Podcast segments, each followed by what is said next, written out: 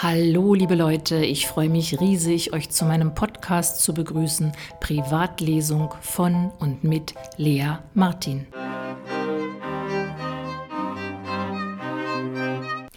Masa Amini, so heißt die junge Frau, die mit nur 22 Jahren sterben musste, weil ein paar ihrer Haare nicht so akkurat unter dem Kopftuch steckten, wie es im Iran vorgeschrieben ist. 22 Jahre alt war auch Noshin Shachoki, als sie nach Deutschland kam. 36 Jahre später spreche ich mit ihr über den Iran und darüber, ob ihr Roman So leicht kommst du nicht ins Paradies, den sie auf Deutsch geschrieben hat, eine freie Erfindung ist oder was er mit den Verhältnissen im Iran zu tun hat. Ich habe das Buch geschrieben, als ich als Lehrkraft gearbeitet hatte. Und bei einem Kurs war es dann, dass fast alle aus Syrien kamen. Und bei diesem Kurs habe ich immer Bauchschmerzen gekriegt, weil ich nicht hin wollte. Die Menschen hatten keinen Respekt gegenüber Frauen. Als äh, Dozentin hatte ich äh, keinen Respekt gefühlt. Manche haben gesagt, dass sie auch so iranische Frauen hassen. Sie waren sehr, sehr religiös. Und sie wollten sich nicht integrieren. Sie, sie haben in einer Parallelwelt gelebt. Und äh, sie haben auch die Deutschen verachtet, die deutsche Kultur und nur ihre eigene Kultur. Eigentlich war der Kurs, dieser Kurs für mich der Anfang des Buches. Ich musste darüber schreiben, über Menschen, die hier leben, aber eigentlich nicht hier leben, sondern in einer anderen Welt, in der Vergangenheit oder in einer Fantasiewelt.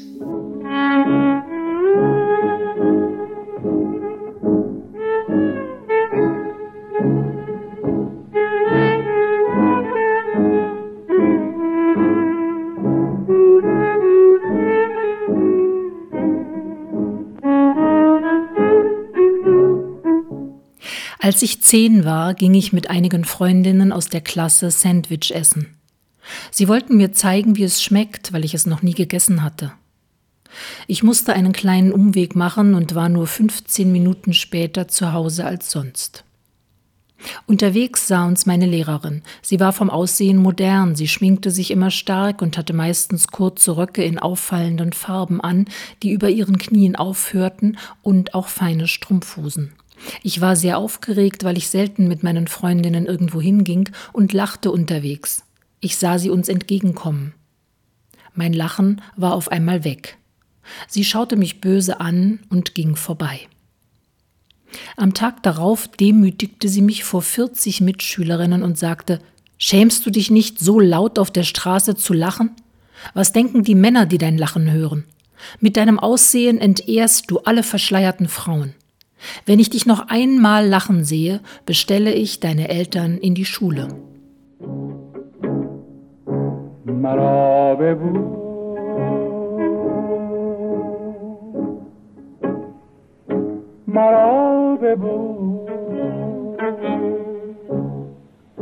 برای آخرین بار را خدا نگهدار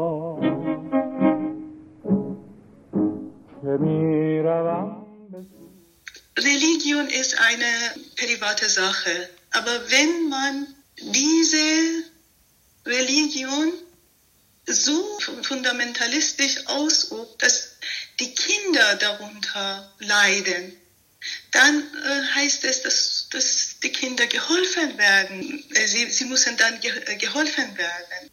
Gerade das ist nicht Toleranz, das ist Ignoranz, dass man den Kindeswohl einfach ignoriert und sagt, das ist doch die Sache der Familie.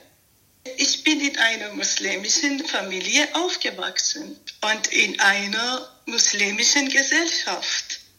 Ich kenne das. Ich weiß, wie es ist, wenn die Familie sehr religiös ist und nur bei jedem Schritt an die Religion und diese Regeln denkt. Dann fühlt man sich eingesperrt. besonders als Mädchen. Mein Onkel war ein Imam. Ich wollte einmal so eine Kakerlake töten. Er hat mir gesagt, wieso machst du das? Der hat auch so ein Leben wie du. Das war so im Garten. Lass, lass sie einfach so frei laufen. Ich habe den Satz nie vergessen. Aber als meine Schwester im Gefängnis war, dann hat er gesagt, so, ich werde mich äh, darum kümmern. Äh, er hat zu meiner Mutter gesagt, äh, ich werde mich darum kümmern, aber sie soll sich entschuldigen und äh, versprechen, dass sie nie sowas macht, so als Aktivistin gegen das Regime. Und meine Schwester hat Nein gesagt und ist sie dann geblieben im Gefängnis.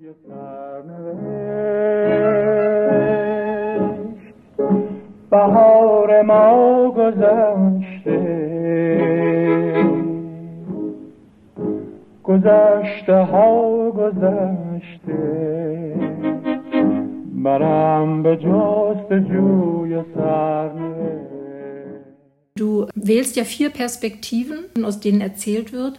Als Leserin wechselt man zwischen diesen Perspektiven und geht sozusagen immer ein Stück weit auch mit den Tätern mit. Es wird sehr viel Wut auf Frauen und sehr viel Wut auf alles, was weiblich ist, ausgedrückt. Aber als Leserin ist man durch deine Erzählweise gezwungen, sich mit den Gedanken und den Gefühlen auch der Täter auseinanderzusetzen. Und ich fand es teilweise eine wirkliche Herausforderung. Ich kenne diese Figuren vielleicht, vielleicht deswegen. Ich konnte meinen Onkel nie hassen. Trotz all das, was geschehen ist. Aber wenn man dann ganz drin in diese Familie aufgewachsen ist und man kennt auch die andere Seite so gut oder auch meine Mutter, die ich so über alles geliebt habe und sie sehr, sehr religiös war, kann ich vielleicht deswegen, wegen meiner Liebe zu meiner Mutter, konnte ich so schreiben, dass man auch so ein bisschen Empathie, kann man sagen, auch mit Yasin hat. Mindestens am Anfang. Aber dann die Entwicklung, alles hilft ihm, damit aus ihm so ein Monster wird.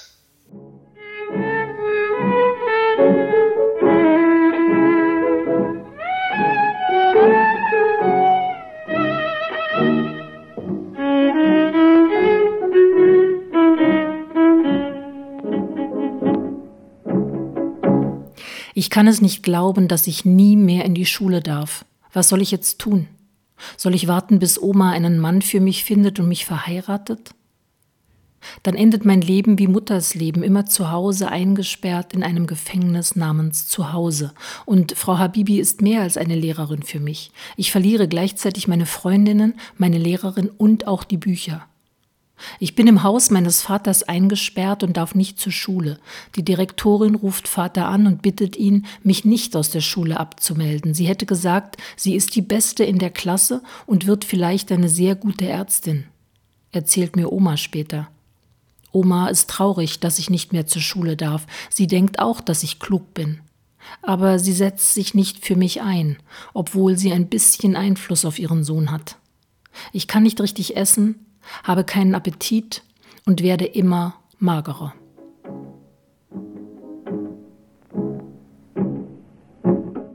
Ich wurde aus der Schule rausgeworfen und war, war dann zu Hause in dieser Zeit. Du wurdest aus der Schule rausgeworfen? Ja, mit 16. Wie kam das? Weil ich nicht gebetet hatte in der Schule. Wir mussten uns alle am Mittag versammeln und beten. Und ich habe mich verweigert zu beten. Das ist ja ein ja. Sehr, sehr mutiger Schritt für ein junges Mädchen. Ja, ich hatte Glück gehabt, dass ich nicht verhaftet wurde, weil ich sehr jung war. Die anderen, die schon 18 waren, die wurden aber verhaftet. Ich glaube, wir waren vielleicht zehn Mädchen, wir waren ähm, auf der Mädchenschule, zehn Mädchen, die nie gebetet haben. Als ich äh, aus der Schule rausgeworfen wurde, dann war es so eine Zeit, die wir keine dieser Bücher behalten konnten. Das war so verboten. Wir haben selber unsere Bücher verbrannt. unsere eigenen Bücher. Weil wenn die Revolutiongarden diese Bücher gefunden hätten, dann äh, konnten wir hingerichtet werden. Vermisst du den Iran? Ja, sehr. Vor dem Tod meiner Mutter wollte ich unbedingt hin, damit ich meine Mutter endlich sehen konnte, weil ich das letzte Mal vor 25 Jahren meine Eltern gesehen hatte. Und dann war mein Vater gestorben und vor zwei Jahren auch meine Mutter, aber ohne Abschied, wie immer. میان توفان هم پیمان با قایقران ها گذشته از جان باید بگذشت از توفان ها به نیم شب ها دارم با یارم پیمان ها که بر فروزم آتش ها در کوهستان ها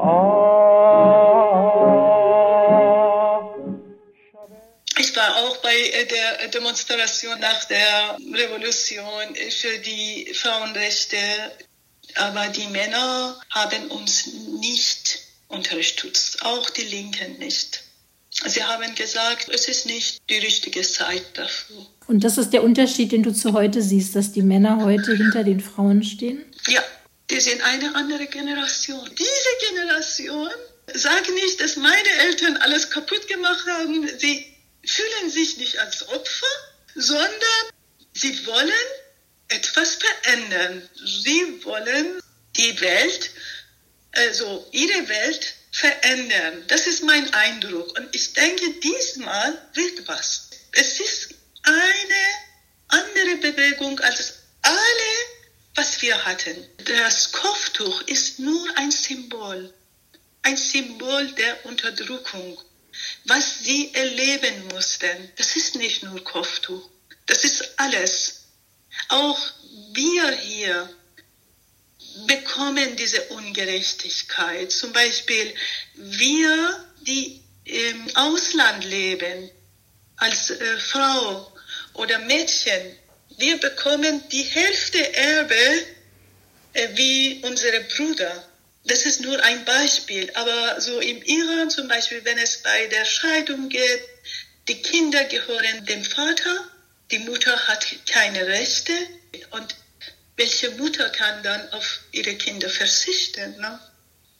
Du hast bei Facebook gepostet, dass du dir wünschst von unabhängigen Journalisten, Journalistinnen, dass sie über den Iran berichten. Was vermisst du in der Berichterstattung? Zwischen Iran und Deutschland gibt es so viele gute wirtschaftliche Beziehungen. Wir haben dann Einfluss auf die Medien. Der Westen hatte keinen guten Einfluss auf unsere Bewegungen. Wenn wir so zurückgehen, im Jahr 1953, wir hatten zwei Jahre Demokratie. Nur in diesen Jahren, von 51 bis 53, wir hatten einen Präsidenten, der sehr gerecht war, sehr fair war, demokratisch war, Mossadegh. Aber er wollte nicht, dass die Briten das ganze Öl aus dem Iran gewinnen und Iran nichts. Dann haben Amerikaner und Briten einen Putsch gemacht. Der Schah, der nach Italien geflohen war, ist dann zurückgekommen und dann der Präsident wurde dann in seinem Haus eingesperrt bis zu seinem Tod. Ich wünsche mir Unterstützung, diese Kämpfe, den Aufstand im Iran, damit man sie berichtet und äh, so Unterstützung zeigt. Aber keine direkte Hilfe. Ich denke, es ist gut, wenn der Westen überhaupt nichts macht, besonders die westlichen Regierungen. Wenn sie sich einmischen, dann wird es alles schlimmer. Aber die Menschen, wie du und ich, wir können unsere Unterstützung zeigen und sagen, wenn das Internet seit zwei Tagen gesperrt ist, dann kann ich deine Stimme sein. Kann ich sagen, wir sind bei dir.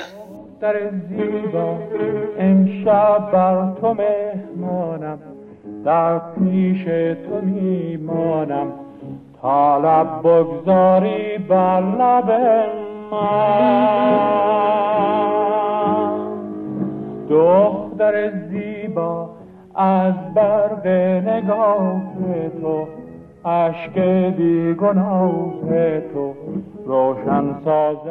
Ich hoffe, dass die Bewegung in Iran selbst eine Führung bekommt. Diejenige, die Frauen besonders im Iran, die so mutig sind, ihre Scharia jetzt in dieser Situation unter Lebensgefahr abzunehmen.